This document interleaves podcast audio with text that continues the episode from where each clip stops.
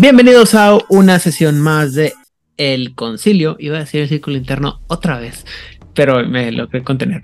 El Concilio, aquí en Juárez by Night, donde siempre es de noche. Y en esta ocasión, antes de empezar con el tema de la semana. Noticias de la semana. Eh, a menos que tengas tú otras noticias que platicarme, Hernán, creo que lo más relevante que pasó fue que esta semana, este fin de semana pasado, o sea, de cuando estamos grabando esto a ahora, eh, estuvo la Renegade Con, que es una con virtual que hace la gente de Renegade Studios, que es la compañía que tiene ahorita. Uh, ¡Qué maravilla! Control de la IP hasta este punto. O sea, son los que hacen la, los que están sacando producto para IP. Y anunciaron dos cosas terriblemente aburridas y, desde punto de vista, tontas, pero bueno.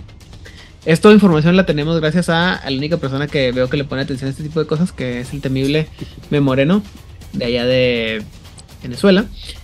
Y dicen que para Werewolf van a sacar eh, el olor de la decadencia o la putrefacción, que presenta una guía para la creación de personajes y tres historias ambientadas en la misma ciudad con escenas que pueden incluirse en cualquier crónica de Hombre Lobo para publicarse el, en abril del 2024. ¿Se nos está acabando la creatividad? O sea, no, espérate, ahorita aguanta, güey. Este, eh, una guía para creación de personajes. Supone que eso ya viene entrada en el libro de. de ¿Básico? ¿El core book? De Ariana. Y yeah. tres historias, ok, esto es normal. Esto es como una guía de, de jugador, ¿no? O sea, es algo estándar. Te enseño cómo ser personajes, te enseño unas, unas cuantas crónicas. Pero bueno. Eh, la que me dio más risa fue la parte de esta historia que esta dice Vampiro la Mascarada, el eh, canalón o desagüe carmesí, eh, que dice que ofrece una crónica de inicio diseñada para ayudar a narradores principiantes o veteranos a dirigir una historia introductoria al juego de Vampiro la Mascarada. La crónica de El Canal Carmesí, como lo tradujeron aquí, introduce conceptos básicos como el juego durante la alimentación, las sectas anarquista, camarilla y la iglesia de Caín, presentando la última como una ficción principal junto a los demás. Y la mascarada en sí, ofreciendo a los personajes jugadores la oportunidad de ocupar una posición entre la estirpe. Pero, déjame ver si. ¿Dónde estaba? Que, en alguna parte de esto que estaba viendo, me acuerdo que me dio mucha risa porque decía algo así de que. ¿Dónde? No, no, ya no lo veo, pero en algún lado decía algo así de que. 21 historias para altamente, ¿cómo se dice? Wow. Intercambiables o este, personalizables. Y yo, ¿cómo diablo vas a meter 21 historias altamente? O sea, no. Pero. Ajá. Ah, sí, es en el canal Carmesí, en el desagüe Carmesí. Yo lo voy a hacer desagüe. Dice. Las 21 historias altamente adaptables contenidas dentro pueden ser jugadas en aislamiento o unidas para eh, formar varios arco, arcos narrativos de una historia, de una crónica, perdón. Los narradores, los, perdón, los narradores experimentados podrán fácilmente adaptar estas historias a sus propias crónicas para o sea, usándolas para llenar espacios de una, noche de juego o adaptar a arcos de historia completos. También se incluye una una ciudad, la ambientación de una ciudad adaptable a cualquier eh, ciudad ficcional o ficticia o real, o real, perdón, incluyendo ocho ocasiones recu ubicaciones recurrentes y más de 20 personajes de, de narrador recurrentes. A ver. 21 historias. Uh -huh. Esto va a salir en, en abril de, de febrero, en febrero del 2024. A ver, otra vez. Este libro no dice cuánto va a costar todavía. No me sale cuánto sale en la preorden. Vamos a ver cuánto sale la preorden. 45 dólares. Ok. 45 dólares, o sea que en base al juego, ponle que te guste que traiga que unas 100 hojas. 200 Se ve como unos suplementos cortitos, ¿no? Ajá, ahora, entre 100 y 200 hojas. Vamos 150. a decir. Ajá. ¿Cuántas, ¿En cuántas hojas puedes contar una historia para que sea altamente, ¿cómo se llama? Personalizable. ¿Cambiable? Ajá. Ajá. Personalizable, porque eso es personalizable. Este. Justo con pocos detalles, ¿no? o sea, muy pocos detalles, güey. O sea, son, O sea, no son historias, son, de bullets. son sugerencias de una crónica. Exacto. güey. O sea, no mames. Eh, tienes a sus personajes en una taberna, llámala el pony pisador, y de pronto alguien llega pidiéndoles ayuda. O sea, está. Me parece muy limitado. ¿Sabes? Indito. Para 21 historias, 45 dólares y. Pero una parte de mí tiene el, el ¿cómo se llama? El morbo de, de ver este, este libro. Nomás, nomás para ver qué, qué nivel de historias hacen. Porque si algo hemos comentado y criticado ampliamente en, esta, en este podcast es la calidad de, los, de las historias de los que generan en, en bueno, en White Wolf, ¿no? Y pues, o sea, no mames. En cambio, el libro de Hombre Lobo que van a sacar, si lo preordenamos, dice que va a costar la anime cantidad de 80 dólares. Chingate esa mamada, güey. Órale. Ay, güey. Pero esta sí trae tres historias. Eh, No, pues de menos. la historia que trae es eh, el cuarto de descanso, donde eh, un centro de ah, fulfillment o de cumplimiento de órdenes corporativos, o sea, el centro de distribución de Amazon, busca mantener la productividad al- a un terrible costo humano. Ok. La otra historia se llama eh, Sombras en las prisiones, de- en las paredes de la prisión, donde un espíritu bromista intenta usar a los Garús para sus propios fines. Ok. Y finalmente una libra de, de carne, donde una manada rival y su espíritu patrón eh, retan a los Garús de Milton. No sé dónde diablos queda Milton, pero... oh. Ah, no, ok. Ok, perdón, perdón.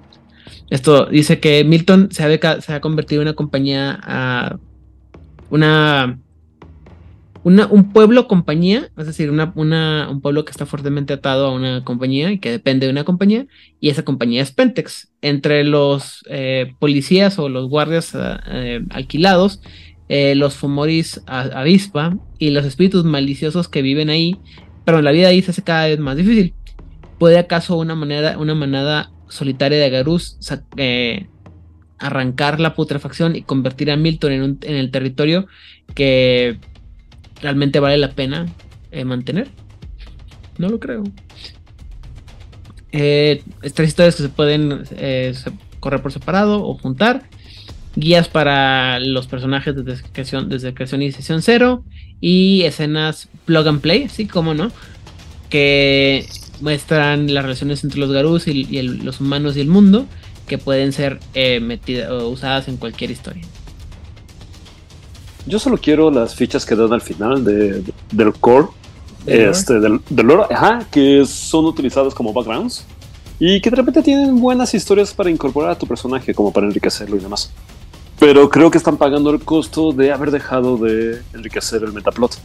O sea, antes, con la vida de Lord Albrecht, la pérdida de la corona y demás, no tenías que estar pepetando trocitos de historia porque ya tenías como un montón de ideas conociendo los personajes y las peripecias de estos peludos a lo largo del mundo. Y entonces tenías un montón de material. Pero ahora sin ese backup, pues no te queda más que pensar en Abraham Lincoln, cazador de monstruos o algo parecido. Vampiro, exactamente. Está bien chida la película. Lástima Sí, que me gustaba. No la Ah. segunda parte. Hay una segunda parte. No, pero yo me quedé esperando. Ah, ¿Qué le habrá pasado a este muchacho? quién sabe, a lo mejor hizo algo importante. Este. ah, Mira. eh, yo tengo una relación de amor-odio con el Metaplot. Más de amor que de odio. Eh, más que nada, el odio es la parte en la que los, la mayoría de los jugadores piensan que es obligatorio meter la metatrama dentro del- de Claro. los juegos. Y que sienten que todos los personajes. Bueno, en mi caso. perdón, en el caso del malvado narrador de Jueves by Night, marca registrada, dice que sí, lo que pasaba era que la mayoría de los jugadores pensaban que lo que sabían de la metatrama, porque se los había comentado el, el malvado narrador de Juárez by Night, o porque habían leído algún libro, era conocimiento común. Entonces, de repente llegaban todos los así, todos los jugadores, y tú estás tratando de establecer misterio así como que la copa que estás bebiendo efervece de un color eh, carmesí extraño. Yo me lo sé, Master, yo me lo sé, yo me lo sé. Ay, vicisitud, tú me lo vas a tomar. Chingas a tu madre. No, no sabe tu personaje, güey. Tómate la pinche copa del Valderia, güey, no mames. Y fije demencia. Las sombras de repente se hacían más profundas y parecían moverse. ¡Ay, es una sombra con no tiene versión! Me vale verga. Así como que, güey, no. O sea, no, no es común este pedo. ¿Por qué no? Pues porque es un pinche neonato que acaba de ser abrazado hoy. O sea, no hay una. No hay un libro de vampiro la mascarada, ¿no? Para que lo lean tus personajes, ¿no? Y hay muchas cosas que se me parecen a mí que están. Eh, que están mal en el sentido de cómo se maneja la metatrama. Pero pues como dices tú, o sea, servía para generar ideas, historias y todo el borlote. Y. Y bueno. Esta parte del. esta parte de, por ejemplo, que mencionaba ahorita de que. Ah, tienes este centro de distribución de una compañía malvada, sino que alguien está muy enojado con Amazon, güey. ok, está bien, lo entiendo. De repente se ponen medio pendejos, ¿no? Pero también es muy cómodo, ¿no? No, ahorita tienes un boom de empresas que son típicamente así. Todas Ajá. estas que te venden como... bueno, no vamos a decir nombres, pero si entras a Facebook vas a encontrar un montón de baratijas que te las dan a precios de a medio dólar y te lo van a entregar en un mes. Y vas a recibir una caja llena de cositas que no necesitabas y que te van a durar uno o dos usos. Y justo sus centros de distribución dicen que están llenos de demandas, que es una pesadilla y así. Vas a trabajar en cualquier call center en México, güey. Uf, o sea, es lo mismo nomás. No sé de qué se quejan, pero bueno, en fin. Eh, y la otra parte del, eh, el del canalón carmesí o el desagüe carmesí. Güey. 21 historias, o sea, otra vez, 45 dólares. en el drenaje. Ajá, o sea, ¿cuántas, ¿cuántas hojas puedes meterle por... Insisto, se me hace que va a ser así como dices tú, o sea, va a ser así como que historia número uno y así, cinco bullet points para empezar, cinco bullet points para seguir y cinco bullet points para, para terminar. Y luego, la historia número dos, así, ta, ta, ta, ta, ta, ta, ta, ta, ta, ta, ta, ta, ta. Y ahí sí estoy muy de acuerdo contigo, se nos está acabando la creatividad bien cabrón, güey, porque ya no queremos Uf. sacar, ya no tenemos nada que sacar que llame la atención. Y lo que comentaba lo vi muy por encima en los grupos de, de roles de, de rol de vampiro. Ya saben que no me gusta meterme en los grupos de rol y menos discutir con la gente. O sea, me gusta discutir con la gente, pero no en los grupos de rol porque no tengo tiempo de estar todo el día, todo el día pegado al, al teclado. Aunque usted no lo crea, tengo vida. Eh, pero el asunto es que decían, ah, ahora la, la gente se quejó tanto de que no podían jugar con el Sabbat que pusieron esta facción de la iglesia de Caín como una versión jugable y ahora tenemos sabáticos, no sabáticos, así Light. que, pues, pues sí, güey, la verdad es que como te digo que no. Y todo para que dentro de un año, libro del Sabbat, ampliamente jugable. O sea, ampliamente, o sea, oficial, ¿no? Porque como digo, Ajá. no me, me- yo no me he metido, eh, también eh, con, to- con todo el respeto que me merece el trabajo que hace toda la gente que pone, pone, publica sus cosas en el Storyteller Vault. Lo malo es que es una, es un, es un volado, ¿no? Vas a encontrar cosas muy buenas y vas a encontrar cosas Claro. que le faltan un poquito de trabajo. Pero seguramente alguien ya encontró la manera de hacer mecánicas para que juegues con los sabáticos, ¿no? Entonces, Al final son ideas y es como una diversidad de opiniones y demás, de las que, para no variar, tomas lo que te sirve y lo que no, pues, lo dejas pasar. A la chingada, exactamente. Pero bueno, este, si usted, alguno de ustedes logra conseguir estos libros cuando salgan, o bueno. Y favor, necesito hacer catarsis. Sí, recuerden que tenemos nuestro, nuestro canal de Discord que tiene, eh, incluye un, un, este, un canal de descargas. este, pero sobre todo que pueden este, compartirnos su, su opinión y que podemos discutir ampliamente los efectos de este. No los efectos, lo- el contenido y lo que podemos eh, esperar de estos libros. Igual, de, de igual manera, yo sé que si alguien me va a pasar esto así, casi, casi en cuanto va saliendo, va a ser el señor Oscar Guerrero. Un saludo hasta Chile. Muchas gracias y veremos qué pasa con estos libros. Ah, y bueno, habiendo dicho lo anterior. ¿tienes tú alguna noticia que quieras compartir con nosotros el día de hoy, Hernán? ¿Algún proyecto? No, absolutamente. Aunque te contaba esto de que Spotify va a empezar a traducir los Ah, sí, podcasts. sí. Cuéntanos, cuéntanos para. Pues eso.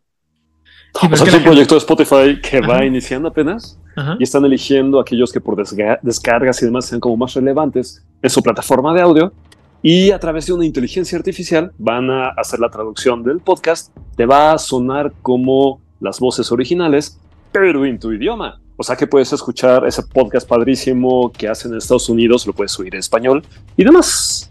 Y mucha gente ha entrado en controversia porque se plantean cómo los socialectos y estas palabras tan tropicales, la, el español mexicano, por ejemplo, cómo la inteligencia artificial va a traducirlo al francés o al inglés o palabras típicas de París, cómo las va a traducir para que alguien en eh, Brasil lo pueda entender.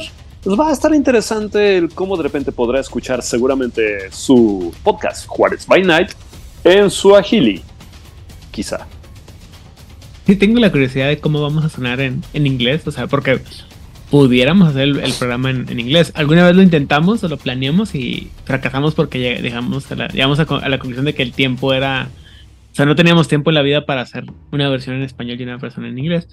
Pero ahorita comentábamos, por ejemplo, ya mencionabas tú ahorita de los, eh, ¿cómo dices? Socialectos y, y, eh, palabras, es el slang, ¿no? Pero aparte le comentaba, te comentaba yo a ti fuera de, micrófonos. Me preocupa la parte en la que cuando la gente dice las cosas mal y que la, y que la IA no puede identificar, ¿no? Como por ejemplo, y otra vez, sin ánimos de, señalar ni ser grosero con la gente que hace el trabajo, a mí, saben que yo, a mí me encanta escuchar a la gente de eh, Mage the Podcast o Mago el Podcast en inglés. Y está muy padre, pero hay dos que tres palabritas que los chavos definitivamente nunca han aprendido a, mencionar por, no sé si es porque no, no les interesa o porque no saben, pero certamen es una palabra que siempre eh, eh, mencionan mal y es este, siempre la mencionan como curtamen. Y a pesar de que les he mandado varios audios diciéndoles cómo pronunciarla, nunca lo han corregido. Y por ejemplo, en, y, eh, en el de 25 Years of Vampire the Masquerade, Bob es, es muy recalcitrante, supongo que es la palabra, o muy pinche necio, en la que él dice, ¿sabes qué? A mí me vale madre, güey. O sea, yo hay, palabras que yo sé que las digo mal y me vale tres cacahuates y así las aprendí a decir y nunca, no me he dado el tiempo de aprenderlas y no voy a corregirlas a esta altura del juego, ¿no? Entonces dice, tengo 35 años diciendo, bueno, 30 años, ¿no? Diciendo viniculum en lugar de vinculum. Entonces, siempre dice viniculum y, y yo lo voy escuchando y nomás le arranco, le hacía ahorco a mi perro cada vez que lo, que lo dice porque le jalo la correa a mi perro del puro coraje, ¿no? Pero pues. Eso pasa cuando la gente le pide expréselo en sus propias palabras. Pues la gente se inventa sus palabras. O sea. Mira, es una, es un, esto va para el episodio especial de, de cómo se llama, de Juárez Vanity en nuestro Patreon, suscríbanse por favor, en el que yo siempre yo siempre digo que una de las cosas que yo aprendí mucho del, mundo de tinieblas es la, capacidad de aprender muchas palabras y en muchos en otros idiomas y aprender un poquito de, otros idiomas a través de eso.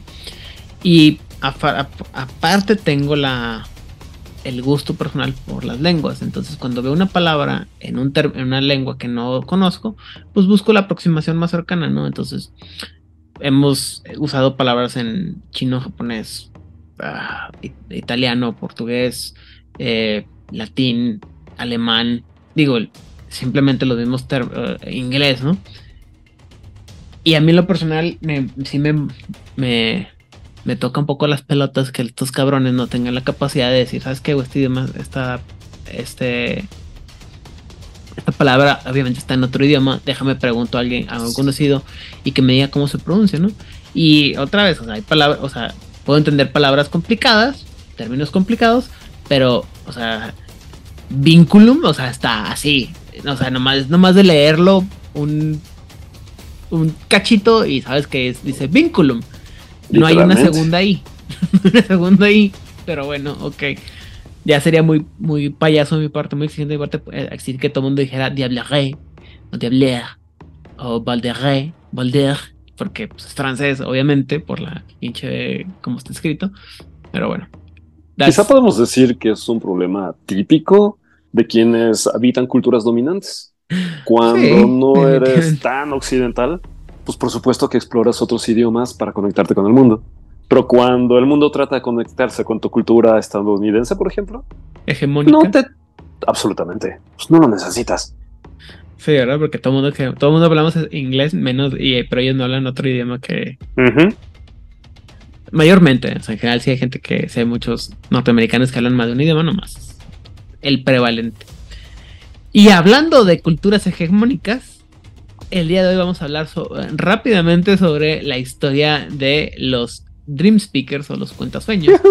Y digo rápidamente no porque yo sea, este, digo, si soy bastante un poco hegemónico y colonialista, pero aparte el hecho es que hay muy poco y lo que hay está, está escrito, estaba pensando ahorita, ahorita que estaba leyendo, muy como lo cuentan, como cuentan la historia los uh, garras rojas de hombre lobo, así como que pues es que el tiempo es una ilusión, es un constructo humano, güey, y nosotros que vivimos en el mundo espiritual y en el mundo donde sin tiempo, pues nos vale madre, ¿no?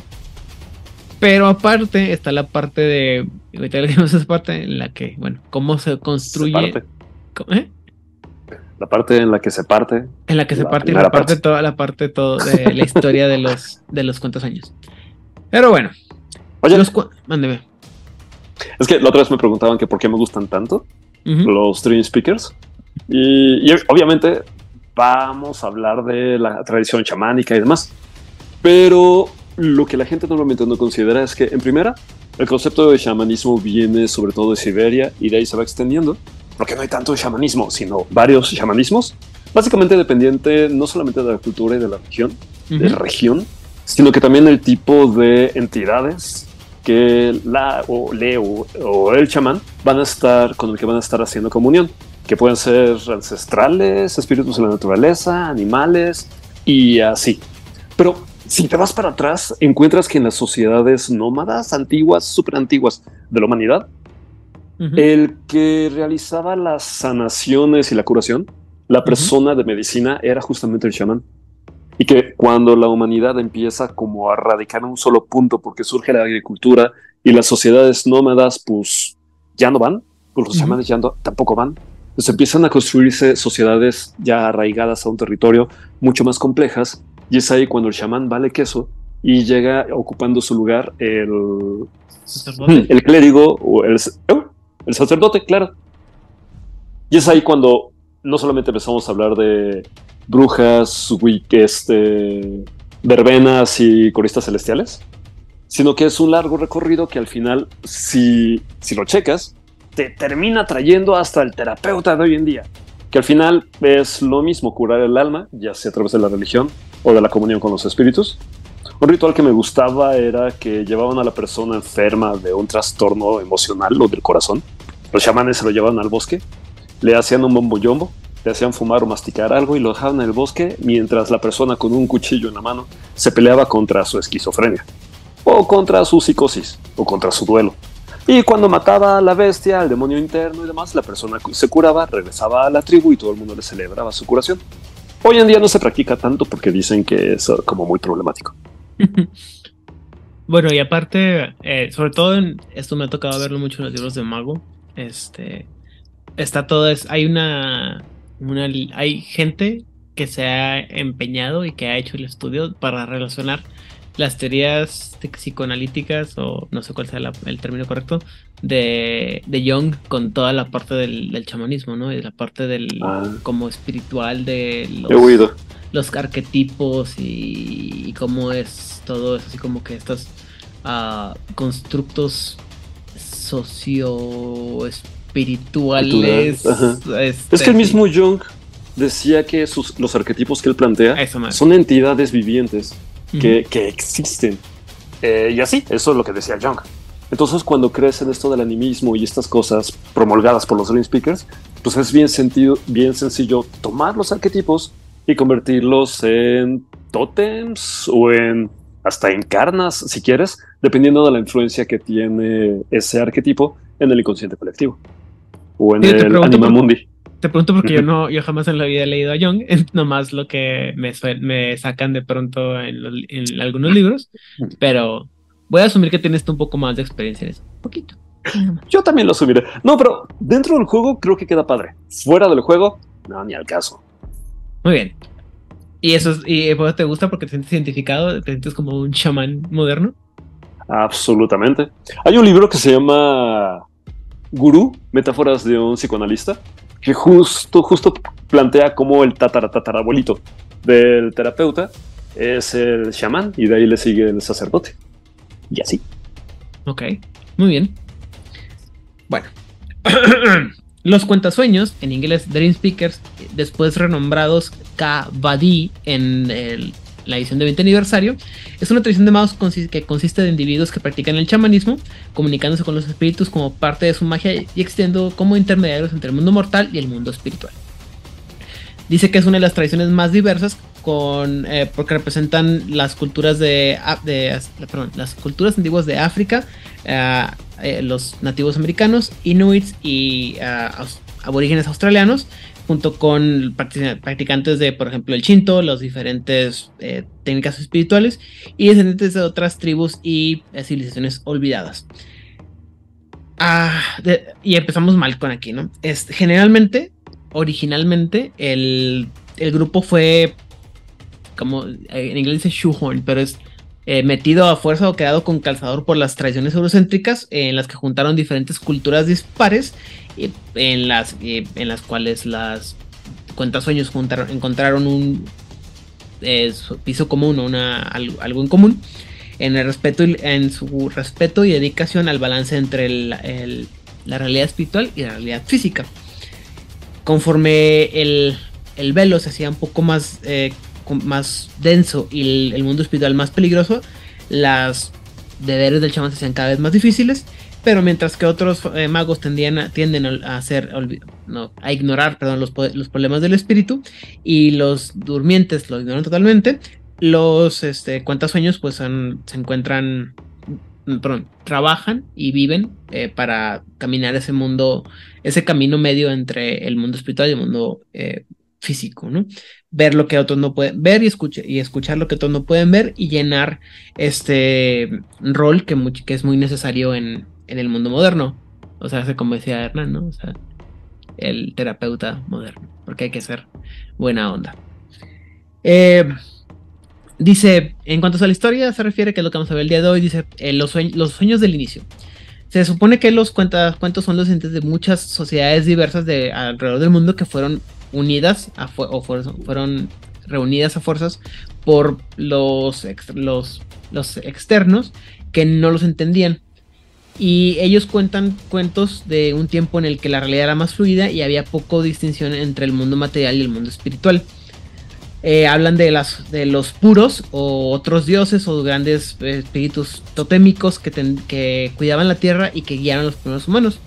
Y sin importar cuál es la historia verdadera, que puede ser uno, una sola única, los chamanes servían a sus comunidades incluso en esos tiempos antiguos, eh, actuando como intermediarios eh, con los espíritus, aprendiendo los ciclos del mundo y pasar este conocimiento cultural pues, conforme las, nuevas eras iban eh, creándose y cambiando, ¿no? obviamente no tiene, se dice que no tiene una cosmología común o una explicación común, pero pues era una de las cosas que dicen los libros y ahorita, está leyendo, por ejemplo, el saber de, los, de las tradiciones que dice, el problema es que no, o sea, no podíamos convivir en, el modo, en el mundo físico, pero en el mundo, del mundo espiritual, en la umbra nos encontrábamos.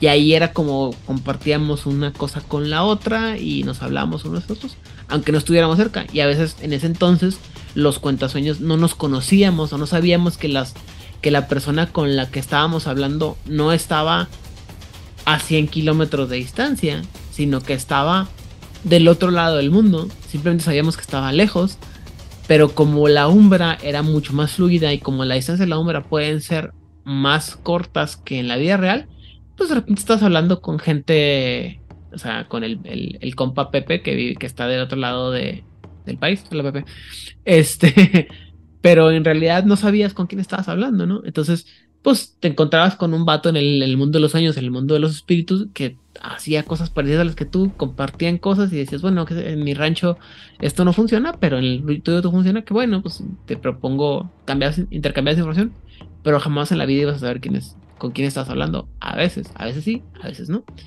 Y si eras muy diestro con las artes espirituales, a lo mejor te podías meter a la umbra, viajar cinco, minutos y aparecer en la China compartir ahí con el con tu compa y regresarte y no había problema y era donde se supone que nacen estas leyendas, ¿no? De entre los pueblos en los que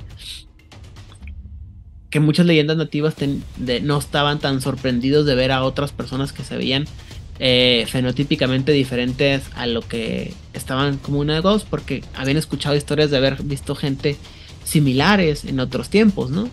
Y estas, tienes estas leyendas, por ejemplo, en, no sé, en Mesoamérica, donde hablan de hombres barbados de, de, cabellos eh, rubios, ¿no? Antes de que llegaran los españoles, ¿no?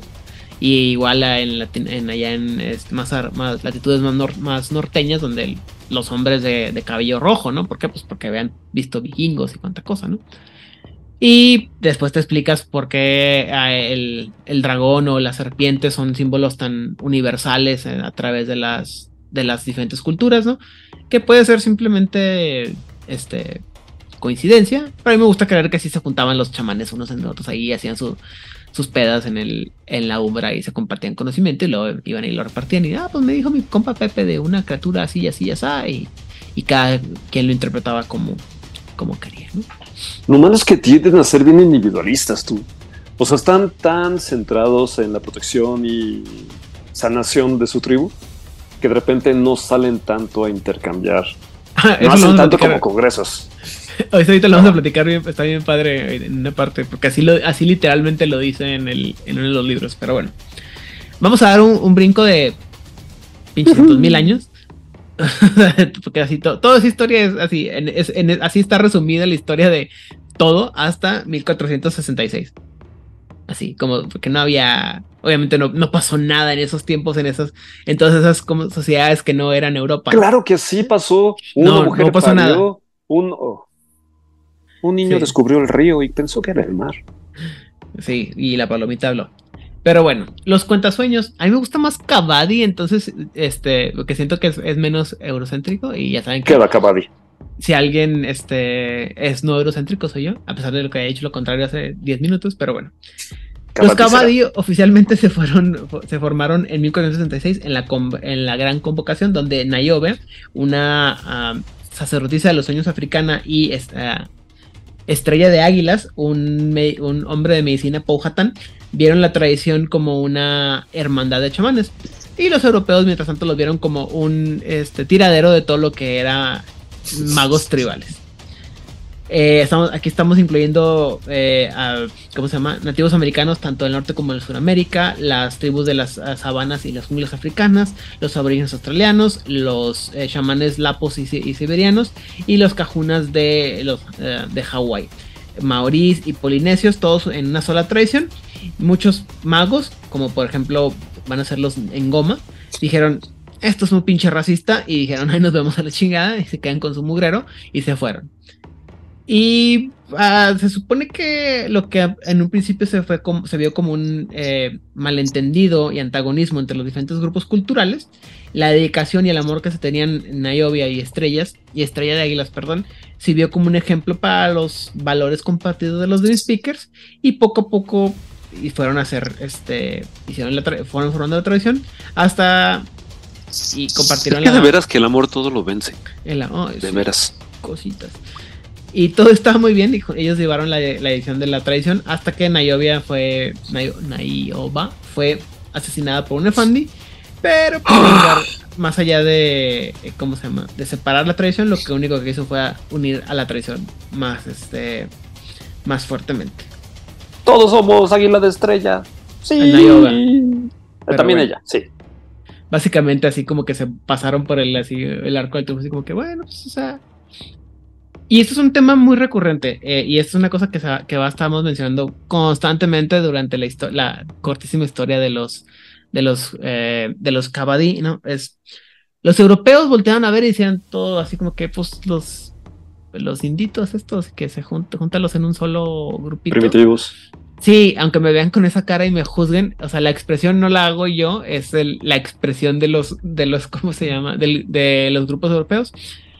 Y, más de una vez se menciona en el libro, en los libros, que grandes porciones de lo que conformarían de los, este, los, los Kabadi, volteaban a ver y dicen, güey, ¿por qué estamos aquí con este grupo de gente que no nos toma en serio, que nos considera como racistas, pero no se iban? ¿Sí? Oye. Es que creo que también conviene acordarnos de que en ese momento la Orden de la Razón estaba fumigando magos mm. y que la incertidumbre.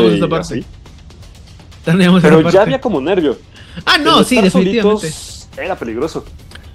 Y, también se lo mencionan muchas veces. Dicen, bueno, es que estábamos enfrentando, era eh, enfrentarnos solos a un peligro mayor o enfrentarnos, este... O juntarnos. O juntarnos. De hecho, ahorita no...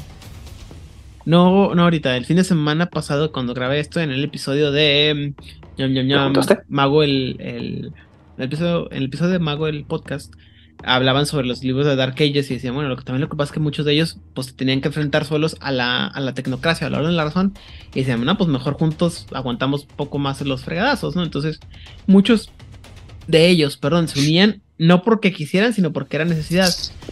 Más cuan, sin embargo, había grupos que sí dijeron, ¿sabes qué? Nos la jugamos, güey, y nos la aventamos, y algunos de ellos sobrevivieron de una manera muy padre, pero también muy limitada, ¿no? Y es lo que, eh, cuando estábamos hablando las las esferas, vimos que muchas tradiciones, lo que cuando llegamos a ellas y hablamos sobre qué, es, qué esferas practicaban o cómo veían las esferas, decíamos, no, pues esta esfera nunca la practicaron porque como nunca la... No era parte de su paradigma y nunca hubo más alguien que les dijera qué onda, pues nunca la usaron. Entonces, hablando como de los Engoma, de los Copaley, de, los, eh, los hermanitos Wu y muchos otros que que entran dentro de estas prácticas chamanísticas animistas y que fueron ignorados por el, digo, no, tanto por la cultura, sino por los escritores, y que eran así como que sí, pero no, o sea, es el es como los brulla de Mavio la mascarada que no me gusta estar en la camarilla, pero aquí sigo porque no sé a dónde irme. Entonces, estaban ahí y pudieran haber hecho muchas más cosas, pero también no sé qué tanto sea error de la escritura de los escritores, valga la redundancia, que no sabían. O sea, ¿cómo decirlo? Es que el chamanismo, como mencioné ahorita, es muy amplio, ¿no? Las prácticas chamánicas son muy amplias y no es fácil eh, como... No hubiera sido tan... O sea, lo más sencillo, obviamente, es, armar un solo grupo con todas las prácticas chamánicas, que cubra todas las, prácticas chamánicas a nivel mundial, pero por otro lado es, güey, tampoco tan, o sea, peladas, peladas no es, güey, porque son bien diferentes unas de las otras, ¿no? O sea, no es lo mismo, como decías tú, el, el chamán de Siberia eh, haya perdido en, no sé, chinchis congeladas, que los las culturas de la, cultura lapa de allá del norte de Finlandia, que queda igual, o sea, están las mismas latitudes, se queda cerca, entre muy grandes comillas, pero no tanto, comparadas con el animismo africano, con el, animismo eh, boudún de, del Caribe, y no se diga todo lo que había en, ¿cómo se llama?, en América antes de la llegada de los europeos, o sea, no mames, no, no es tan fácil meter ese tipo de, de cosas en una solo, dígame. Eh, creo que sí, por donde tú vas, seguramente no supieron cómo manejarlos, cómo escribirlos y cómo construirles una narrativa. Pero también, si, si checas en la vida real, de repente las personas que están tan, tan arraigadas a su tribu tienden a defender, hiperdefender mucho sus identidades. Y en el tema de los chamanismos, el paradigma de cada chamán, chamana o chamane, está muy arraigado en su identidad. Entonces imagínate que de repente tiene que convivir con los europeos, con los religiosos, estos cultistas, coristas y, todo lo demás. Frente a la presencia del otro, uno tiende a aferrarse mucho más a su propia identidad, lo que se convierte en una especie de barrera ideológica que bloquea mucho la conversación, la construcción de acuerdos, la participación y demás. Entonces, sí, mal contados, mal narrados, pero también estos chamanes pecarían de este, un poquitín de aislacionismo y lo que decía hace rato, mucho individualismo. Yo soy de mi tribu, a ustedes pues, ni les conozco ni me interesa. Resolvamos esto y vámonos a nuestros tipis o nuestros siglos o, nuestras o el equivalente. Eh, sí, y luego, por ejemplo, no sé si te pasó a ti, pero cuando a mí, me explicaron Mago la primera vez, o sea, me, que me dijeron, no sé si era porque yo estaba este, culturalmente ignorante o limitado en mi experiencia y todo, o así lo leyó la persona que me enseñó a mí un poco de mago, lo primero de mago. Siempre me pintaron a los Dream Speakers como algo así como los subtena, o sea, que, que abarcaban a los a, los nativos de América. Y chingue su madre, porque todo, o sea, todas las culturas chamánicas de América y se acabó. Porque todo lo más estaba cubierto en las otras, en las otras este, tradiciones, ¿no? Y después lo leí así como que, ups, no, esto está, mucho más, este, mucho más amplio, ¿no? Y también no sé si me, ya me tocó una versión un poco más revisada y insisto, ya cuando lo leí yo así como que no, pues es que también esto lo puedes aplicar fácilmente a X cantidad de tradiciones y, eh, tradiciones con T minúscula, ¿no? O sea, o prácticas eh, más, este, más limitadas, ¿no? O sea, no más limitadas, sino menos uh, geográficamente limitadas, sí. O delimitadas, mejor dicho. Este, y, sí, tienes razón. Como que había esta. Digo, obviamente las tradiciones no tienen esta relación sociocultural como las tribus de hombre lobo, pero sí hay así como que esta tendencia a decir, bueno, es que los herméticos son europeos todos, ¿no? Porque pues herméticos, ¿no? Y los verbena pues también son europeos, pero son esos europeos así como más salvajones, ¿no? Y el, o sea, me explico si hay, si hay una un poco como Pocahontas, ¿no? O sea, tenías a los magos europeos como John Smith y tenías a los eh, chamanes tipo Pocahontas y la abuela Sauce y todos ellos. Y con eso excluías, por supuesto, a cualquier practicante de chamanismo eh, africano, todo lo que estás diciendo.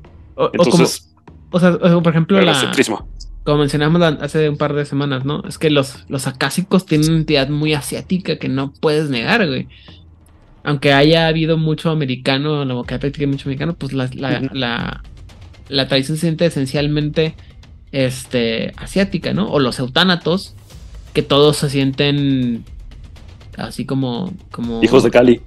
Sí, iba a decir, se me olvidó cómo se llama, cuál es el término para referirse a los thugs.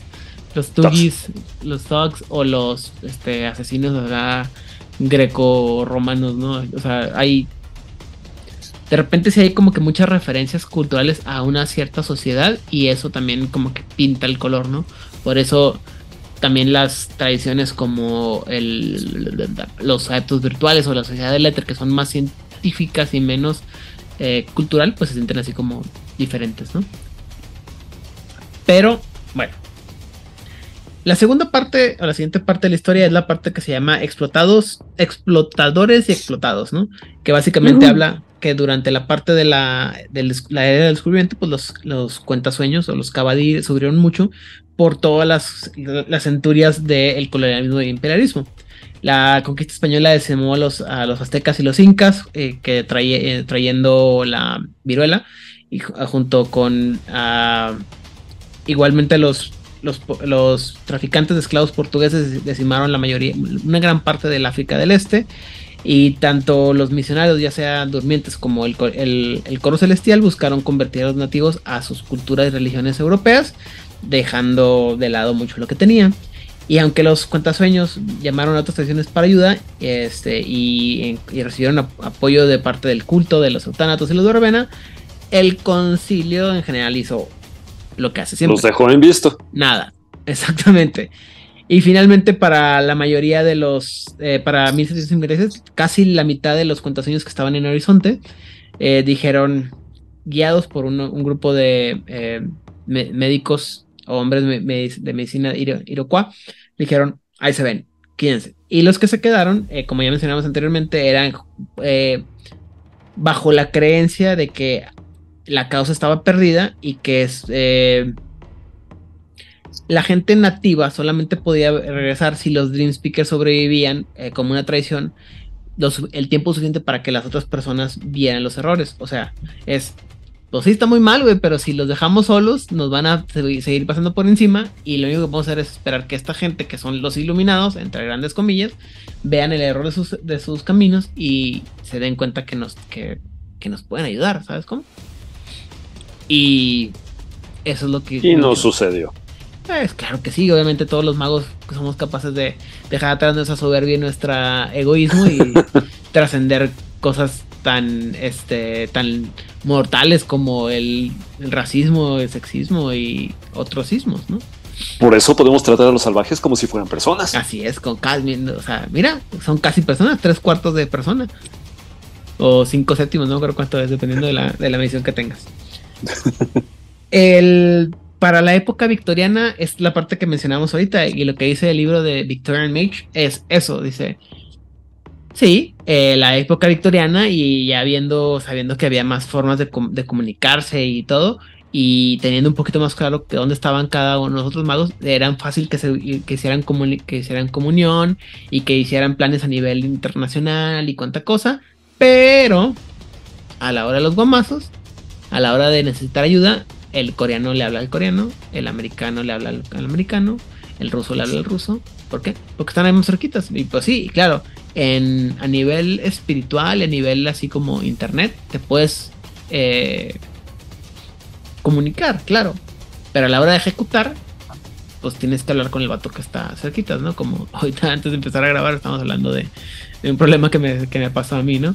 O sea, claro, yo puedo pedirles ayuda a, a ustedes, eh, a ti, a Odil, a, Rigel, a, Elías, a Monse, a todas las personas que están aquí, e incluso eh, hacemos planes a veces con la gente que estamos al sur, ¿no? Hablamos de con Aldemar, con Memo, con la gente de Argentina, eh, Ana Clara y, y Rodrigo, la gente de Chile y la gente de España y cuánta cosa. Pero a la hora de ejecutar, pues desafortunadamente no puedo pedirles ayuda a ustedes que están del otro lado del país. No tengo que hablar con la gente que me queda cerquita. E igualmente ustedes, ¿no? Aunque saben que tienen todo mi apoyo y todo, pues a la hora de la hora. Si tú necesitas poner un, clavo en tu casa, no me, no me puedes, no me pides ayuda a mí, no le pides ayuda al que te quede más cerca. Puedo pedirte que me eches porras. Ah, no, y te las echaré con, todo mi, todas mis ganas, güey. Hurra, hurra, ra, ra, tú puedes. Pero yo estoy muy lejos. a su pulpito. Ajá. Pero tú no sabes, yo no sé si, o sea, yo no te puedo ayudar, ¿no? Igual, o sea, ahorita, por ejemplo, no sé, cualquier cosa que pase, ¿no? Si se me descompone otra vez el abanico, pues aunque tú me eches muchas porras, pues no me, no me sirve mucho. ¿no? O sea, no me ayuda mucho en la parte práctica. ¿Te puedo pasar un disco de Locomía? Ah, uff. Mejor pásame un abanico de los de Locomía, güey, más útil. Tengo mis, abanicos por ahí. No son tan grandes, pero son más, son más, más Tengo que traérmelos ahora que lo pienso. Muy bien. En fin. Este. Y eh, finalmente llegamos a la parte final. Les dije que esto iba a ser breve. Eh, en la que dice, habla de una conciencia nueva, en la que dice que en la segunda mitad del siglo XX ah, hemos visto un... Ah, perdón, perdón, perdón, perdón, perdón.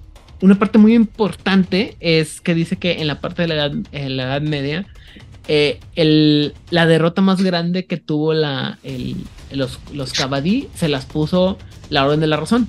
¿Por qué? Porque es cuando definió el chamanismo y donde lo hizo ver como una práctica cavernoide, cavernícola, en la que era así como. Desprestigiada. sí, o sea, le hicieron ver así como que, pues esta actividad pintoresca que tienen algunas personas que quieren revivir algunas de las cosas o mantener algunas de las cosas que.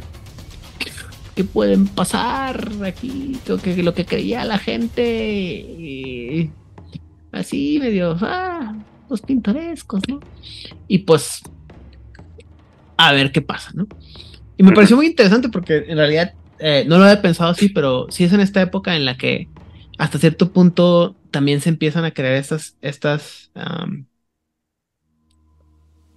ideas de lo que es el espiritismo sobre todo y cómo se convierte en una práctica que, en la que la mayoría de la gente no cree, ¿no? O sea, con todas las cosas buenas y lo popular que fue gente como Blavatsky, pues sí le puso una chinga a todo a todo lo sobrenatural porque también se hizo muy popular el hecho de que las... Ah, no sé cómo se traduce seance en español. Eh, estas sesiones espiritistas. Que decían que era pura, puras patrañas, ¿no? Y que la, la Ouija es un. es más un. un este. una predicción subconsciente de bla bla bla y cosas que no voy a hablar porque no, el psicólogo no soy yo, o sea, es el que está de otro lado. Y de una manera u otra eso se mete en el subconsciente de las personas en las que ya no se considera aceptable o no aceptable, creíble, ¿no? Porque antes otra vez a lo mejor podía la gente puede decir, no, pues el, místico chamán blue, blue, que está en su perdón, no ser tan, tan idiota, este, que está en algún lado místico alejado de la sociedad, pues le, le, creías el poder místico, ¿no? Pero cuando empezaron de repente a crearse estas imágenes de estos guías espirituales que llegaban de, del otro lado del mundo y que nadie sabía qué rollo y de repente los empiezan a, a descreer o los empiezan a, ¿cómo se dice? Este, desacreditar. En el subconsciente humano se queda la idea de que son falsos, ¿no? Es, por ejemplo, insisto, Blavatsky, con todo lo que. Digo, mucha gente no conoce el nombre de Blavatsky, pero saben la idea de las sesiones espiritistas y cómo, cómo eran muy. Muchas veces eran trampas, ¿no? Eran falsedades, ¿no? Y luego se traduce todavía en. Aquí en México no han sido populares, pero. hasta donde yo sé, porque creo que es de las pocas cosas que nos han robado de la televisión norteamericana. Pero acá en, en, en Estados Unidos había un, un vato cuyo nombre no me acuerdo. Este que se llama. No me acuerdo, no creo que se llama. Pero el, el, programa, el, el, chiste del programa es que él está en un estudio a medio. O sea, en, en medio de 300 personas, ¿no?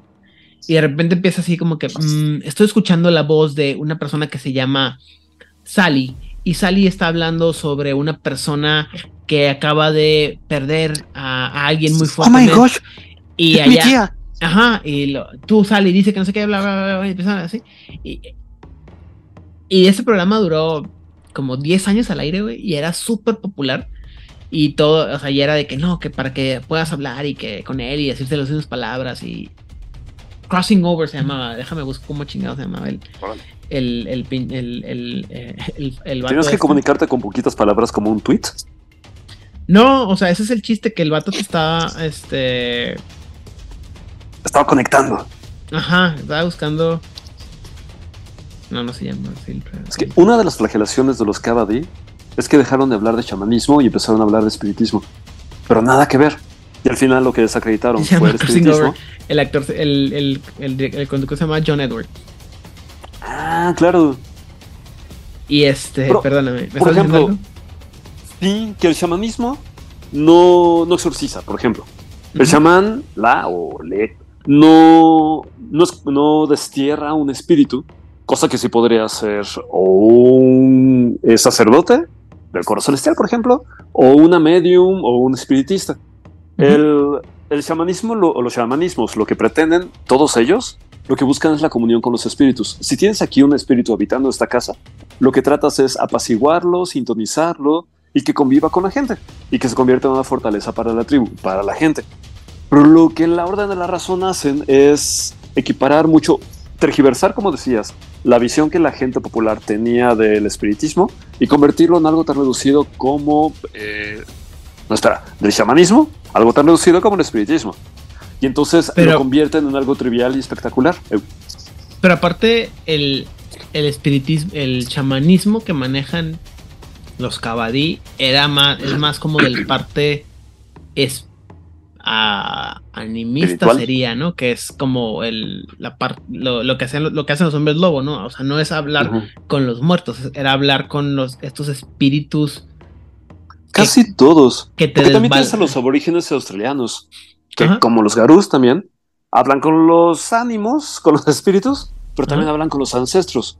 Porque en su entendimiento, cuando, cuando mi abuelito se murió, no se convierte en fantasma, que europeo, se convierte en un ancestro y el ancestro está hecho de efémera, no de ectoplasma. Entonces lo puedo, lo puedo llamar, me sigue acompañando. Mis lentes aquí es que mi as- mis ancestros me respaldan, porque al incorporarse al Dreaming, eh, está caminando a un costado del mundo físico y por eso los chamanes pueden llamarle, solicitarle ayuda, apoyo, consejo y así. A lo que voy es que eh, hasta este punto como que ese chamanismo lo empiezan a convertir co- o lo empiezan a, a tergiversar como si fuera este, necromancia. Sin calorías. Sí. Y la necromancia creo que le queda más al, a los eutánatos que a Sí. los... Ok, aquí entre nos, a los Halloween, los eutánatos no quieren platicar con los fantasmas. A- lo- quieren- a- o sea, los, el espiritismo del, del, de, ¿cómo se llama? De los cabadí es más, insisto, espíritus de ah, conceptos. ¿no? natural, sí.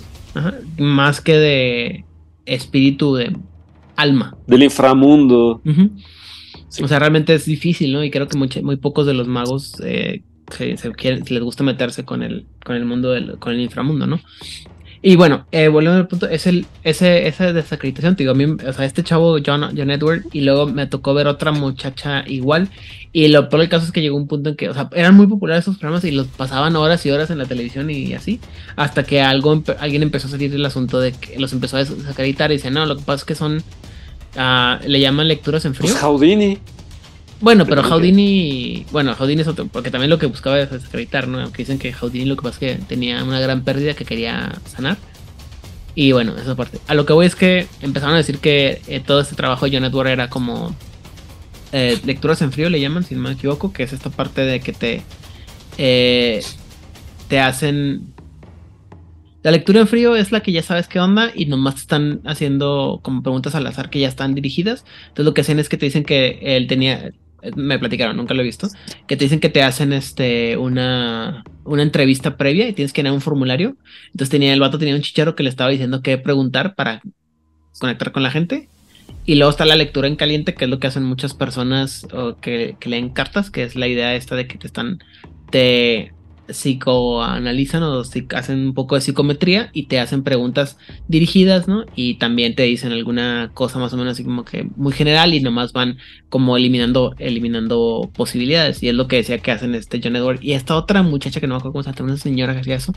Le digo porque en la casa lo veíamos de repente el show y estaba digo que no mames, que, que pendejada. Pero es muy chistoso. Pero eso desacredita mucho y eso hace que el chamanismo ya no sea tan aceptado, ¿no? Porque insisto, es así como que la idea de que no de que puedes conectar con los, con los espíritus no es tan aceptada. Pero, Sin embargo, yo apostaría que la tecnocracia no llegó a influir demasiado, por la orden de la razón, no llegó a influir demasiado. Por ejemplo, aquí en México, allá en Veracruz, no ah, creo que influyeron mucho en la idiosincrasia de las personas de Catemaco. Y ah, aunque espiritismo y lo que fuera. Exacto. Es como que la tecnología le prestaba mucha atención a qué? A Londres, a Nueva York, a las grandes ciudades y peluceaba un poquito a la gente que estaba en, los, en la profundidad de los países, donde perfectamente podían seguir abrazando sus prácticas chamánicas y hasta fortaleciéndose. Sí, y, o sea, y es un, es un balance, ¿no? Lo mal, o sea, pero y, y ahorita es una parte de la que vamos a llegar más adelante, eh, en unos segundos, minutos, pero el asunto es ese, ¿no? Que la, hicieron un trabajo muy bueno hasta cierto punto. Y se convirtió. Eh, pero el chamanismo se queda así como una parte muy. Como dices tú, muy escondida, muy lejos, muy. Donde no, donde no llegaba la. Donde donde no llegaba la pizza del hombre blanco, pero Coca-Cola sí. El, el. ¿Cómo se llama? La, el asunto se queda ahí. Es que Coca-Cola llega a todos lados, güey. O sea, no hay. Claro, no, sí, ya sé. Si, si, encargáramos a Coca-Cola la distribución del, de todo en el mundo, no habría. Este, de los alimentos. Ah, no habría. Eh, ¿Cómo se dice? Shortages. ¿Inequidad? No, no, había. Uh, bajo, bajo, suministro de nada, güey, porque todo se distribuye con Coca-Cola, o sea. Claro. Bueno, Coca-Cola, patrocínenos, por favor. No quiero tu, tu bebida, quiero tu dinero.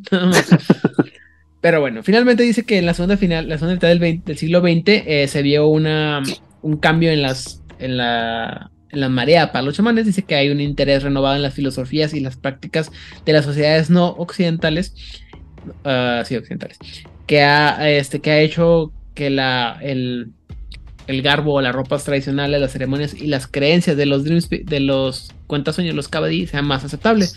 La meditación, las guías espirituales y la curación chamánica se han, se han hecho una eh, populares o trendy. Y más importante, los, los cada vez son más reconocidos tienden más a reconocer los espíritus eh, modernos de la electricidad, la información, el plástico y las ciudades como eh, legítimos y necesitando, necesitados de mediums a tanto como aquellos del mundo espiritual, el mundo natural, perdón. Eh, los tecnochamanes y los, eh, los chamanes urbanos también están eh, creciendo y buscando o peleando para encontrar su lugar en la tradición.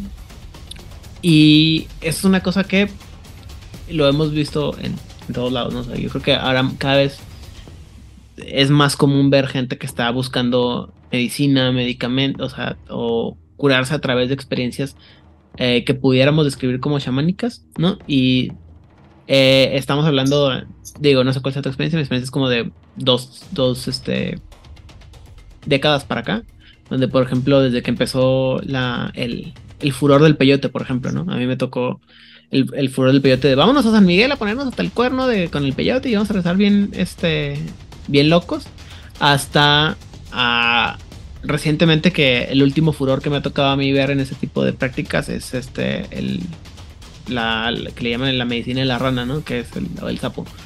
Que, es, que le lamen el culito al sapo. no, no el culo, la espalda, pero sí. Ah, este, y o la fuman o no sé qué, o tenía un compañero de trabajo que como que le hacían unas, unas marcas en, en el brazo con el... Este, pero él siempre estaba en estados alterados de mente, entonces no sé qué tanto creerlo. Pero el asunto es que ah, en mi caso me ha tocado ver a personas que yo jamás en la vida pensé que fueran a hacer, a tener, a, a tener intereses o estas prácticas en, que sí, güey, vámonos el fin de semana al retiro de la rana y así como que, ¿what? Y, o, no sé, ¿no? los temazcales, por ejemplo, ¿no? Que es, a mí me gustan los temazcales. ¿Eh? Fan. Yo nunca había escuchado de los temazcales hasta hace relativamente poco y también así que de repente son un, un furor y así como que, órale, güey, ¿no? Y insisto, o sea, es cada vez la prevalencia más, de, como decía, también del guía espiritual y las funciones y los círculos de oración y cuánta cosa. Y no, lo estoy diciendo así de una manera muy, muy este, derogativa, muy desdeñosa. Pero la verdad es que me, o sea, yo creo en esas cosas, ¿no? Simplemente el hecho es, me parece eh, bien extraño que hace, o bien interesante que hace 10 años cuando yo decía que no, que la meditación y la madre y la chingada, todo el mundo decía, ajá, pinche hippie, y ahora todo el mundo dice que sí, claro, güey, pues fin de semana en chinchis bravas, íbamos a meditar y temazcales, carnal y todo. De hecho, aquí en México hubo un boom en los finales de los 70s, 80s, con los libros de Carlos Castañeda y toda oh, esta mítica por favor. que se elaboró. Pues quieras o no, fue una gran, gran influencia para pues las tradiciones chamánicas como de por acá, el don del águila y las enseñanzas del tal Don Juan, Don Juan. y demás. Y luego eso... Don del águila es bien mal libro, pero bueno. Pues creo que no lo escribió por su talento poético necesariamente, pero todo esto dio, echó luz sobre esta mujer que te daba los hongos, María Sabina. María Sabina. Y que Pachita también. Pachita que hablaba de los, de los hongos como si fuesen niños santos. y María Sabina era la de los, los, hongos y Pachita era la que curaba, que te hacía cirugías así. En, sí, güey. Justo. Eso no me parece muy chamánico, habría que ver. Y así, la tradición chamánica en la Ciudad de México se fortaleció mucho por ese tipo de, ideas. Y cuando en los 80 desapareció Jacobo Greenberg, pues fue el super boom que llamó mucho la atención hacia toda la cultura eh, espiritual y chamánica y demás. Este, pues al menos aquí en la Ciudad de México. Jacobo Greenberg, tecnocrático rebelde. pues no sé, pero estuve a nada de que me diera clases porque daba clases en la Facultad de Psicología. Mm. y nadie habla de eso, ¿vieras? Preguntaba yo por aquí, por allá, a sus amigos, y nadie habla. Pues bueno, eh, este, nuestro buen amigo José Antonio Badía hace poco entrevistó a alguien que trabajaba directamente con él hmm. para Escuela Secreta, pero no recuerdo qué dijo. Ah, pero en general, y luego también, por ejemplo, está en allá en el DF, está este mercado, ¿no? Donde puedes conseguir cualquier cosa para prácticas este, espirituales. Está el mercado Sonora, que es como de brujería. De hecho, en realidad, todas dentro de la Ciudad de México, cada barrio tiene su mercado.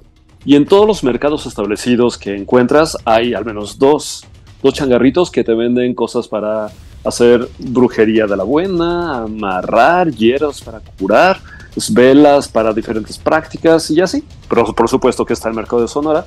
Y el barrio de Tepito haciendo sus sus cosas Pero interesantes. Eso ya no es chamanismo, eso ya va más como para la cosa de Utanatoic y lo Chakravanti.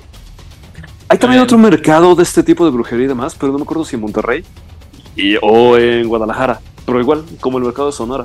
Monterrey. y de Catemaco ni hablar. Pero no me, no voy a no mucho caso. Este, ¿Tú crees preguntarnos? Guadalajara seguramente sí hay uno, Catemaco no se diga. Este. La tecnocracia, la tecnocracia falló. En todos, es que, en, como dices tú, o sea, en todos lados aquí, o sea, yo por ejemplo, en mis corridas diarias, cantidades espantosas de, de ¿cómo se llama? de publicidad para amarres, tarot, desamarres, endulzamientos y demás, ¿no? Y una cantidad también, o sea, aquí... eh, por ejemplo, aquí, aquí, aquí pasa, no sé si pasa, te, te pasa ya, pero... Y les pasa a, los, a la gente que nos escucha, pero... En los centros comerciales de todas las ciudades hay, hay una forma de saber qué tan de caché es tu, tu centro comercial. Si tu centro comercial tiene algo de brujería, no es de caché. Wow.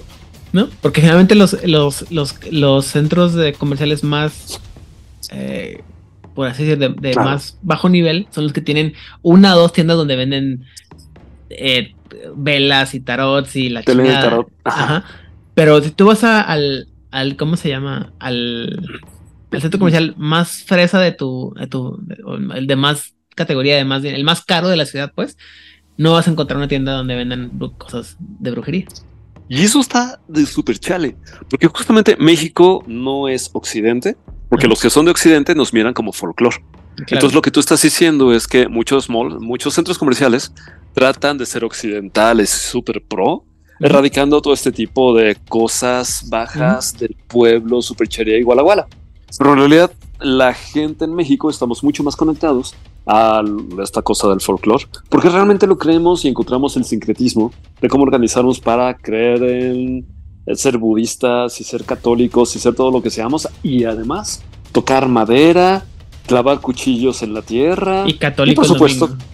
Y para, para sí, vamos a la iglesia y todo, después vamos con nuestra bruja de- del mercado. Ajá. Sí, no, es, es interesante, pero también pues, lo mismo, ¿no? Lo que dice el, el texto es. O sea, antes ese tipo de cosas eran así como de gente rara. O sea, insisto, yo. Mm. ah, Yo les puedo platicar que desde, desde- o sea, yo sí lo digo muy honestamente, desde muy niño siempre he estado fascinado con el concepto de la, de la meditación, aunque soy un mal practicante de la, med- de la meditación, estaba muy- he sido muy, siempre es una cosa que me ha llamado mucho la atención, el- la idea de la paz y la tranquilidad, pero aparte la, el poder, que sobre todo porque como estaba reflejado en las caricaturas, ¿no? De que si meditabas te ibas a hacer un chingón y vas a poder mover montañas y reventar el curso de los... De los Parar el curso del río, Ajá, hacer que la cascada fluyera hacia Al arriba revés. como un dragón ascendente. exactamente.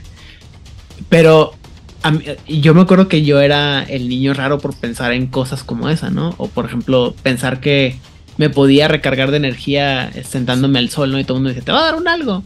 Mi, mi, una- mi prima más cercana todavía se platica, cuando platicaban, dice, ¿te acuerdas cuando te subías al techo de la casa y de, a, a que te cargarte de energía? Y yo, no, la verdad es que no me acuerdo, pero, pues, o sea, lo creo totalmente capaz. O sea, a Leidan de hace 30 años lo veo totalmente capaz haciendo este tipo de cosas. Y es extraño, ¿no? Pero ahora todo el mundo dice, sí, vamos a la, o sea, es, Oye, esta moda de exponer sus asteriscos al sol. ándale, sí, güey, o sea, o, o, por ejemplo, la, la primera vez que me tocó ir a mí a, la- a, a las pirámides de Teotihuacán y que todo el mundo tocando el, el puntito que está en la pirámide a mero arriba, que para cargarte energía y que... Y, y- y no importa cuántas veces vaya o en qué época del año vaya, siempre hay, siempre resulta que es el día perfecto para recargarte energía y empezar tu año nuevo y no sé qué. Y así Claro. como que órale, cool, güey, chido, ¿no? Y también es la parte otra, ¿no? Que entre tantas ideas que se, que se y, y prácticas, de repente se va perdiendo el significado original, ¿no? O sea, insi- y, insisto, yo me, yo me peleo con una, una pariente cuyo nombre no voy a mencionar, o cuyo parentesco no voy a mencionar, porque esta persona siempre trae así como que ideas de, de repente de, no, pues este, cábala y hadas y este... ¿cómo se Ángeles. Feng Shui y ángeles y yo, "Ah, está bien, sí, o sea, todo está muy padre, pero agarre una, domine la una bien chingón, bien chido y luego ya, ya empezamos a expandir. Ese es mi paradigma. Pero hay mucha gente, como dices tú, que generas unos sincretismos eh, en sus Chile, prácticas. mole y de pozole. Sí, güey, no, pero, o sea, chile, mole, pozole y este, paella de pasada, güey. Dices tú, así como que, ok, ok, si le funciona bien. A mí no me parece que es como debe ser las cosas, pero pues cada quien, lo que le Y funciona. al final es una manera de resguardar los secretos, ¿no? Generas mucho ruido alrededor de lo que quieres mantener oculto, y aunque esté a la vista de todo el mundo, nadie podrá identificar que es la verdad verdadera. Ah, así es. Pasas de lo esotérico a lo exotérico y ahí se queda. Y solamente aquellos que lo, eh, que están bien, este, Discernir. discer- tienen la capacidad de discernir. Y bueno, estoy bien con eso. Ah, y bueno, eso es en, realidad, insisto, eh, brevemente la historia, porque todo está contado así como que en términos muy poéticos de vinieron y los tambores y no sé qué, y que el... Oh, sí, lo recuerdo bien. Así como que, ajá. Está bien, o sea, insisto, ¿no? En el mundo, en el mundo no material el tiempo no existe, es una ilusión. De por sí en el tiempo, en el mundo material lo es. Y la referencia es al final de que, bueno, pues no estamos aquí, estamos en, en todos lados, ¿no? ¿Opiniones, Hernán? ¿Alguna otra opinión que quieras verter sobre este tema? Tengo un montón de opiniones que compartiré cuando estamos hablando del paradigma, pero sí es interesante cómo el chamanismo ha venido acompañando a la humanidad desde que estaba en el huevo. Y la interacción que ha tenido con la tecnología, el conocimiento validado y lo científico o pseudo científico ha sido este, pues, históricamente muy confrontativo y de repente muy complementario porque de pronto tienes, y efectivamente tienes las cosas que decían los chamanes en un momento, y de pronto tenemos a los físicos hablando de las, este, las partículas emparejadas, este, y todos estos cuestionamientos que de pronto suenan desde la física bastante espirituales. Y llegan los chamanes y simplemente le dan like.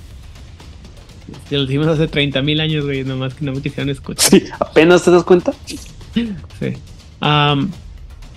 insisto, me, agrada mucho esta idea de cómo ha cambiado las cosas y cómo, cómo el hombre de pronto se aleja del mundo espiritual y luego vuelve porque, como dices tú, se da cuenta que, ah, chinga, esto ya lo habíamos visto, esto ya, esto ya me suena, ¿no? Como algo que hemos platicado y vamos a ver.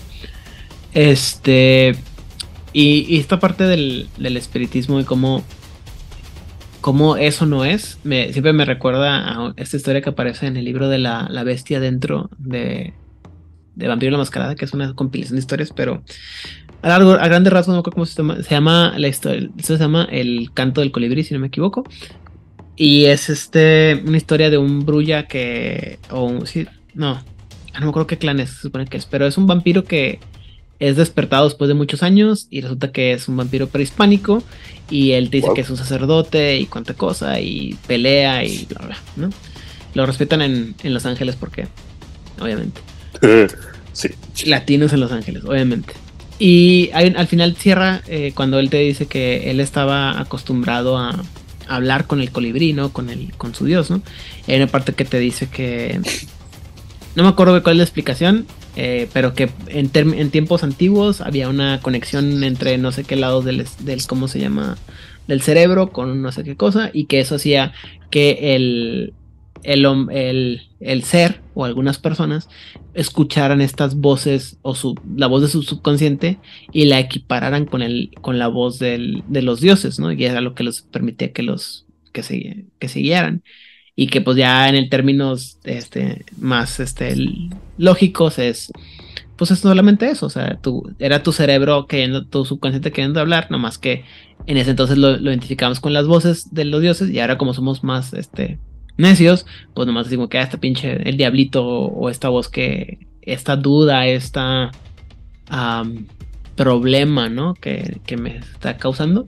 Y esta, esa historia está muy padre. Si tienen la oportunidad de leer el libro de, o conseguir el libro de la bestia interna, creo que es mi historia favorita de, todo Vampiro la Mascarada.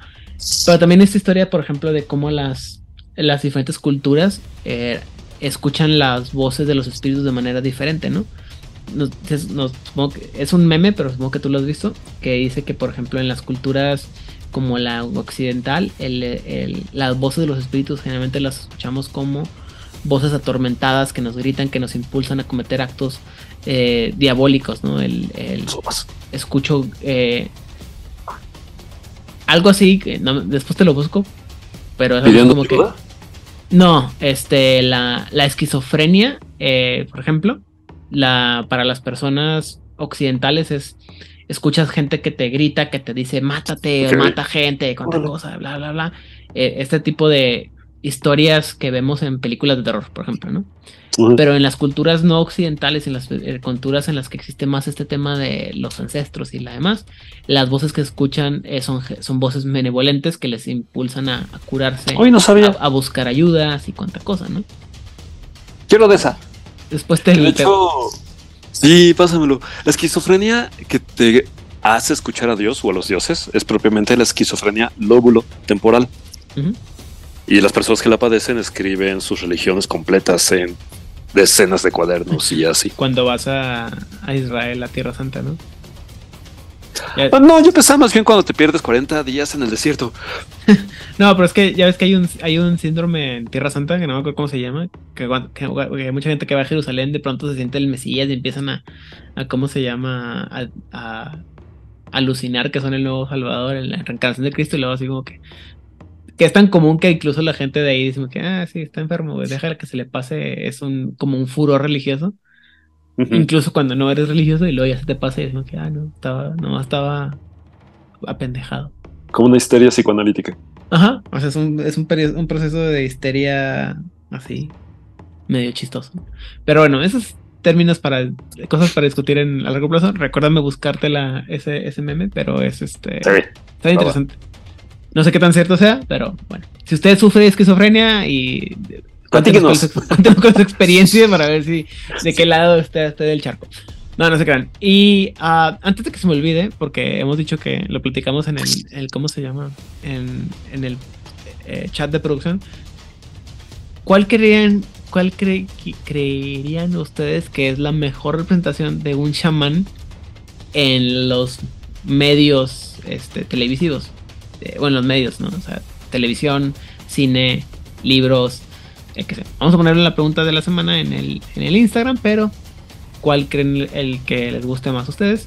Y ¿se te viene alguno a la mente ahorita, Ferran? Uno malo que ni al caso. Me acuerdo que había un hombre llamado Caballo. ¿Ah? Era una película, pero Ah. ni siquiera la vi, pero pensaba en eso. Ok. Había un anime, ¿no? De Shaman, no sé qué. ¿Shaman King? Ah, exacto. ¿No aplica? Híjole, la verdad es que estoy así como que muy. Sé más o menos de qué trataba, pero era así como que tipo Pokémon. El... Sí, hasta donde yo recuerdo, porque nomás era como que agarrabas un, un espíritu y, y este espíritu te, te era con el que combatías. Y. ah, El compañero del llanero solitario, Toro. ton- ¿Toro? Tonto. Ah, de repente era Toro, de repente era tonto. De que le dijeran tonto parece que no le agradaba. Pero el hecho es que sí tenía atributos chamánicos. No tanto en la película, pero sí en la serie. ¿No viste la serie? La verdad es que no, la película sí la vi, solo porque pensé que tenía esperanzas. eh, Pero no. No, no la tenía. Este, no sé. eh, y luego Juanito Profundo no, no es la mejor elección para, para ese. En es Final que- Fantasy hay chamanes de, sé. cuando en cuando. no, ya sé, ya sé cuál va a ser. eh, Vamos a retomar esta, esta fabulosa película que nos encanta en Juárez by Night. Hermandad del la- el Pacto de Lobos o Hermandad, la Hermandad del Lobo Uh, con este, el señor, el señorón Marta Cascos como Manny, que saca su lado chamánico. Está Ajá. bien chingón. Eso yo creo que es, el- es mi favorito y va a ser el favorito de muchos. Más les vale. está buenísima. Y no, pues, peliculón, güey. Yo no sé. Y Mónica Bellucci con sus. Eh, Lo sus es que Mónica. Bellucci es lo que es la que menos luce en esa película, pobrecita. Pero Toda la un- película está bien chida. la película es un peliculón. Si no la han visto todavía, si después de escucharnos por cinco años en Juárez Bañet todavía no han escuchado, no han visto La Hermandad de Lobos o Le Pacte Loup, por favor háganse un favor y véanla. Y si ya la vieron, véanla otra vez, háganse un favor y véanla otra vez para que no se les olvide lo chingona que está esa película. Este. Yo creo que es, la, es el mejor. De ahí en fuera. No me acuerdo de otra película en la que haya salido así un personaje tan. Podemos pensarla para la próxima semana. Sí, yo creo que vamos a dejar de tarea porque no me acuerdo, ni incluso no me acuerdo, pero fuera de ahí, o sea, uf, de ahí para de ahí para abajo. Y bueno, sin más por el momento, Hernán, redes sociales y saludos. Es, eh, me encuentran en hernanpaniagua.com, porque no soy nada original, o en Facebook como Hernán Paniagua, porque repetí nombre ahí también. Y le mando un fuerte abrazo a nuestra super mesa de la tecnocracia, que va avanzando lento pero seguro, pero no negarán que está interesante. Eh, a la supermesa de Dragonlance, que también nos escuchan a Andrés y a Jorge y a Andrea, ya saben. Y a los super jugadores de la mesa de Dune, que ya no es Dune, ya es Star Wars, pero así es como pasan las cosas en la vida. Y a la mesa de Mage de los domingos, de cuando jugamos en domingo, cuando no jugamos en domingo, pues también seguimos siendo la mesa de Mage. Y a ustedes, muchas gracias. Oigan, ¿ustedes jugarían con un chamán? ¿Un cabadí? ¿Un... eh, ya sabrán del paradigma, pero platíquenos, ¿cómo diseñarían ustedes un jugador chamán y cuáles serían las reglas que rompería. Porque romper reglas está bien padre. Muy bien. Eh, yo voy a mandar saludos a todos los ausentes en esta ocasión. Monse, Semana, Elías. Hola Monse, hola hola Elías, hola Rigel, Odín. hola Odín. Y a Edgar, Sofía, Vladimir, Rubén, uh, toda la gente que ha participado alguna vez en el en Juárez Banet, incluso Rod. Y, y, y, y- y Patolfo, eh, que estamos por ahí. Un saludo a la, a la mesa de los Kingfolk en la edad del salvaje oeste, que no hemos avanzado ni madre. Eh, Héctor, Karen, eh, Adolfo y Eric. Ah, a la gente de Masterface, Luis Carlos, Lalo, Alberto, Oliver de la Parra, también conocido como el jugador casual, a la gente de Corona Roll, José Pepe, y la gente de Mochilas Chasam, la gente de World Latinoamérica y Camarilla México, y la gente que nos permite poner todas nuestras publicaciones de publicidad en todos nuestros eh, sus canales de Facebook. Ay, qué bellas personas, de veras. Así es. Eh, fuera de México, un saludo a la gente de eh, Chile, Oscar Guerrero y Gabriel Segura. En Colombia, a Aldemar. En Venezuela, a Me Moreno. Y en Argentina, la voz de Lander, la voz de Angan, Secretos Oscuros. Y Circo de Medianoche, Teatro Vampir. Te- eh, tengo que hacer publicidad para eh, voces. de- no, eh, la voz de Angan que acaba de soltar un- su episodio sobre los historiador. Eh, Wow. y en España, la gente de la frecuencia, David también y Rosa. En Barcelona, Emilio Rubio y el buen ah, Raúl Roldán, casi se me olvida, y su fantabulosa familia que me, acompañan eh, muchas veces en la semana platicándome de sus aventuras familiares. Y, sin más, por el, ah, por el momento a mí me encuentran en, a mí me encuentran de todas las redes sociales de Juárez by Night, ya sea Twitter, Instagram y Facebook y en el grupo de Discord donde hablamos de todo y de nada. Y sobre todo nos encuentran en aquí, en el podcast, hablando largamente sobre espíritus chamánicos. Y si, si no, perdón, todas las tonterías- que dijo. Sin más por el momento, por favor, Compórtense. Digo, compártanos.